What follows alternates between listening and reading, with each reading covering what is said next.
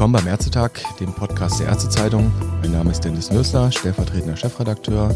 Heute bei mir Wolfgang Vandenberg, unser Chefredakteur. Grüß dich, Wolfgang. Hallo, Dennis.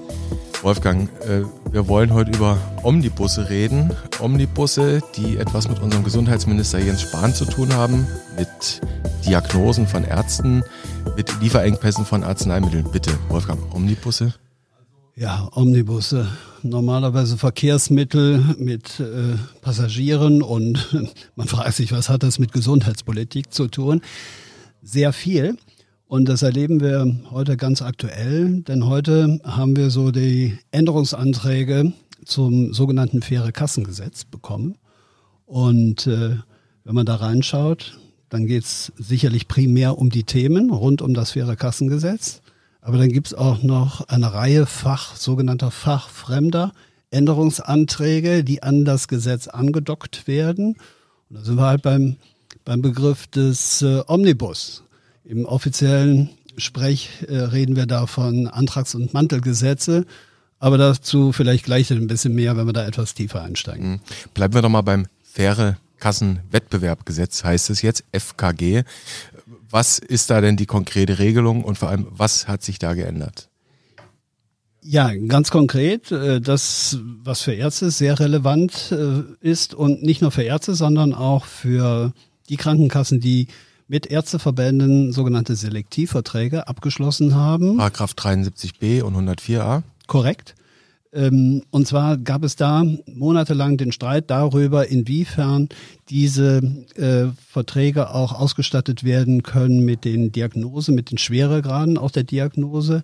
Ähm, es ist darüber eine heftige Diskussion ähm, auch gesundheitspolitisch geführt worden darüber, inwiefern hier auch ja möglicherweise, um es salopp auszudrücken, Patienten kränker gemacht werden, als sie tatsächlich sind um damit natürlich höhere Zuschüsse aus dem Risikostrukturausgleich generieren zu können. Das ist ein böser Verdacht, der damals geäußert wurde. Dagegen sind Krankenkassen, insbesondere die AOK, die AOK in Baden-Württemberg ist dagegen Sturm gelaufen, auch die dort eingeschriebenen Ärzte, mit dem Ergebnis, dass dieser Protest äh, durchaus Früchte getragen hat und wir feststellen, dass diese Passus heute mit dem Änderungsantrag, die uns äh, exklusiv vorliegen, ähm, wohl gestrichen wurde.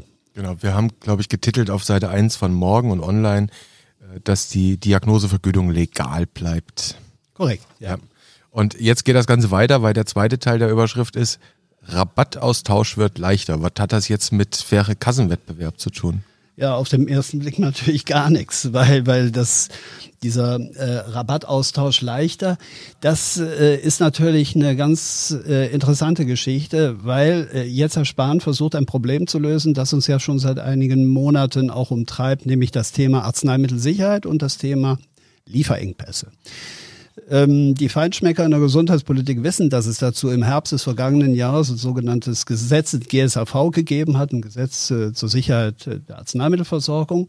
Ähm, aber das konnte letztendlich auch nicht alle Themen anpacken und auch alle Probleme lösen. Wir haben jetzt die Situation, äh, und das ist auch, kommt Ärzten sehr äh, entgegen, wir haben jetzt die Situation, dass wenn es tatsächlich zu einem Lieferengpass kommt und der Apotheker das Rezept, das verschriebene Rezept nicht rausgeben kann, kann er das Rezept austauschen und er kann äh, gegen ein Wirkstoff gleiches, nicht rabattiertes Arzneimittel äh, das Rezept einlösen sozusagen.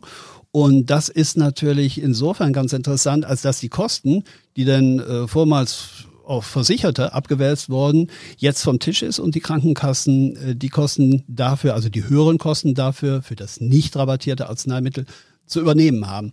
Bedeutet natürlich auch, das soll und muss evaluiert werden, was da für die Krankenkassen möglicherweise an zusätzlichen Kosten äh, äh, entstehen wird. Aber das Ganze ist natürlich nochmal flankiert mit weiteren Maßnahmen, ähm, um Lieferengpässe auch zu vermeiden. Und da muss man dann schon so ein bisschen ins Kleingedruckte reingehen. Da gab es jetzt schon beim ähm, beim B-Farm gab es also schon eine sogenannte Taskforce oder ein Jurfix. Die Teilnehmer äh, in dieser Runde werden ergänzt und weiterer. Der Großhandel wird dabei sein, die Hersteller werden dabei sein, viele, viele andere werden also auch. Äh, kassenärztliche Vereinigungen werden dabei sein und ihre Vertreter darin schicken, um dann eine Liste auch äh, zu erstellen, äh, aus der hervorgeht, wo möglicherweise Lieferengpässe auch zu befürchten sind. Um da dann letztendlich, das wäre dann der dritte Punkt, äh, auf eine gewisse Bevorratung oder das Stichwort Lagerhaltung wird in diesem Kontext oft genannt, äh, dann auch zu pochen. Das fand ich ja ganz spannend, weil dieser Vorschlag kam ja in der Tat vor zwei Wochen von den Grünen, nicht? Mhm. Die hatten, also Opposition im Bundestag, die hatten das vorgeschlagen. Jetzt haben wir also in einem Gesetz, das ursprünglich mal den Wettbewerb der Kassen äh, oder die Wahl der Kassen regeln sollte, auf einmal das Thema Arzneimittellieferengpässe thematisiert. Äh, die, die Liste dieser sogenannten fachfremden Anträge ist noch sehr viel länger. Da gibt es sehr viel, du hast es gesagt, Detailvorschläge, die jetzt geregelt werden sollen. Man muss dazu sagen, äh, diese Änderungsanträge gehen am Mittwoch in den Gesundheitsausschuss des Korrekt. Bundestags und sollen am Donnerstag in zweiter und dritter Lesung abschließend beschlossen werden. Mhm, korrekt. So, äh, jetzt kann man sich natürlich fragen, ähm, warum packt man in ein thematisch doch irgendwie abschließend formuliertes Gesetz auf einmal so völlig neue Dinge rein? Es wird dazu gerne der Name von Peter Struck bemüht. Ich meine, er war mal Verteidigungsminister. Was hat ein Verteidigungsminister mit dem Omnibus zu tun? Ein Verteidigungsminister in der, in der Zeit, äh, als, ähm, als äh, Herr Struck äh, Verteidigungsminister und glaube ich auch Fraktionsvorsitzender der SPD war. Äh, das muss also in den zehner Jahren gewesen. Also äh, Peter Struck ist ja im Jahr 2000, äh, 2012 gestorben. Und ähm, er hatte als Verteidigungsminister den Satz geprägt, ähm, dass kein Gesetz den Bundestag so verlässt, wie es reingekommen ist. Das ist in den letzten Jahren immer wieder, ich habe den letzten Eintrag irgendwie im Internet äh, gesehen, noch vor wenigen äh, Wochen ist dieser, dieses Zitat bemüht worden, das sogenannte erste Strucksche Gesetz. Und ähm, das hat er übrigens dann auch selbst äh, äh als Verteidigungsminister ähm, äh, erleben müssen äh, im Einsatz am Hindukusch. Und, äh, aber das würde jetzt zu weit führen, äh, wenn man da jetzt ins Plaudern kommt.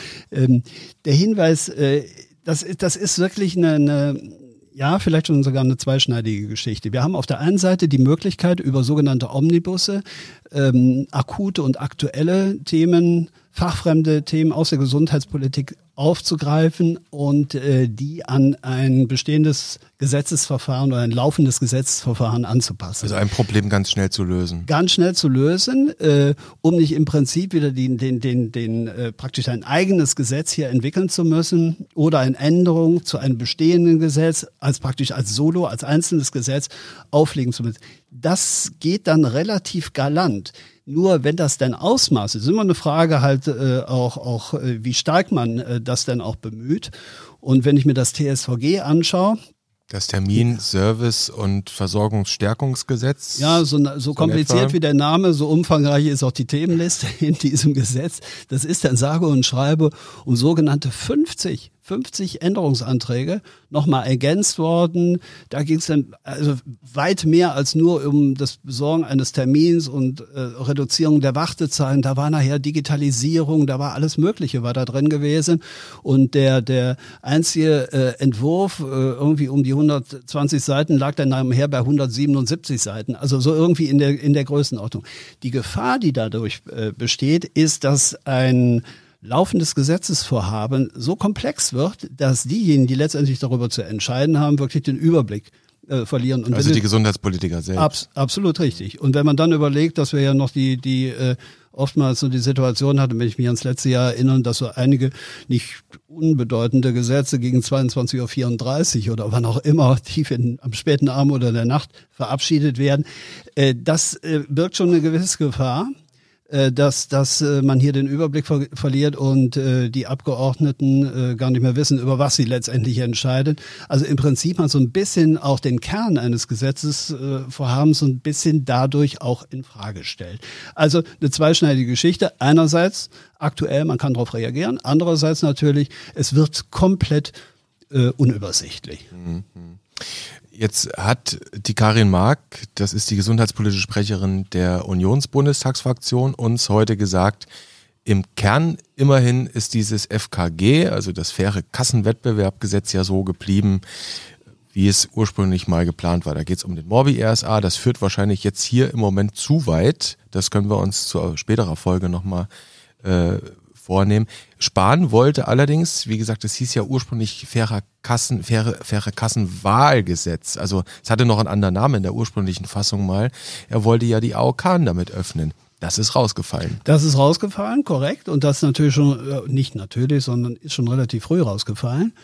Äh, in den parlamentarischen Beratungen jetzt äh, schon im vergangenen Jahr.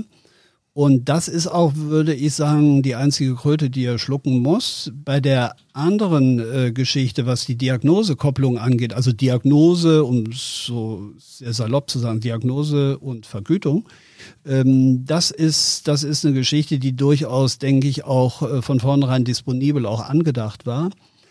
Und ähm, aber ich würde hier Frau Mark zustimmen, dass die wesentlichen Punkte des Gesetzes, also alles rund um den Risikostrukturausgleich, dass äh, Spahn sich damit äh, durchgesetzt hat. Und das ist schon durchaus extrem clever. Da haben wir direkt einen Hörtipp. Jetzt sind wir nämlich schon am Ende. Der Hörtipp ist die Podcast-Episode Die Methode Spahn mit Anno, Anno und Thomas aus Berlin. Die haben nämlich über, kurz vor Weihnachten war das, genau über dieses Er wirft mal einen Stein ins Wasser Prinzip gesprochen. Und das sehen wir hier jetzt offenbar wieder vor uns. Wolfgang, war spannend, über FKG, Omnibusse und sonstiges mit dir zu reden heute. Danke. Gerne. Und bis bald. Bis dann.